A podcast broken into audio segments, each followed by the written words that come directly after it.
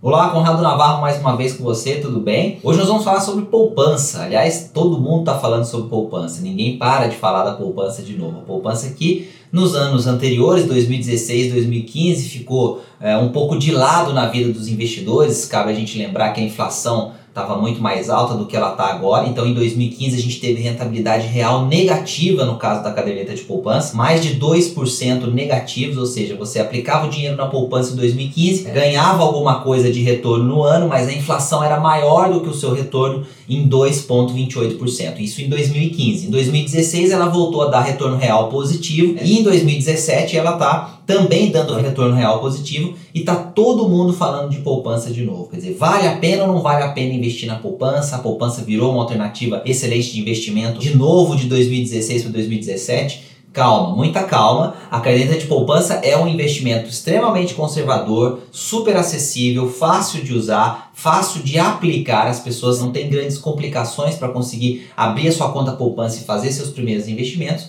Porém, a rentabilidade da poupança ela não é a melhor rentabilidade se nós levarmos em consideração o risco e a aplicação de renda fixa que ela é. Existem outras aplicações mais interessantes do que a poupança em termos de rentabilidade e inclusive em termos de segurança e liquidez. Você precisa saber disso porque uh, quando a gente fala de investimento em poupança ou investimento em outras alternativas, especificamente Tesouro Direto. Então a gente tem, por exemplo, o Tesouro Selic, que é o substituto natural da poupança, tem liquidez diária, é um título público que paga Selic, que é a taxa básica da economia, e isso vai sempre render mais do que a poupança porque inclusive existe uma regra da poupança que você deve se lembrar, que desde maio de 2012, quando a Selic cair a 8,5% ou menos do que isso, a poupança vai render sempre 70% da taxa Selic. Então isso é uma regra que vai fazer a poupança sempre caminhar rendendo menos do que a nossa taxa básica de juros. Então é importante, é, esses conceitos são fundamentais para você tomar sua decisão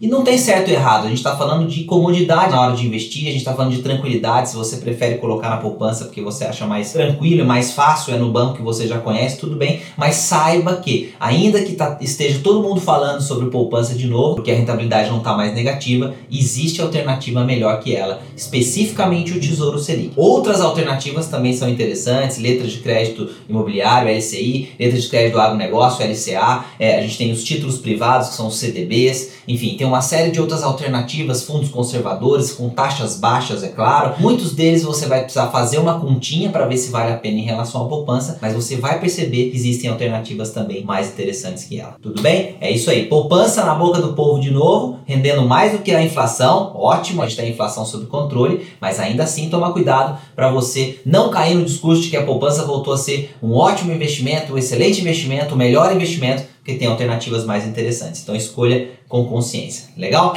Dê seu like aí, curte, assine o nosso canal. A gente se vê no próximo vídeo. Valeu, tchau, tchau.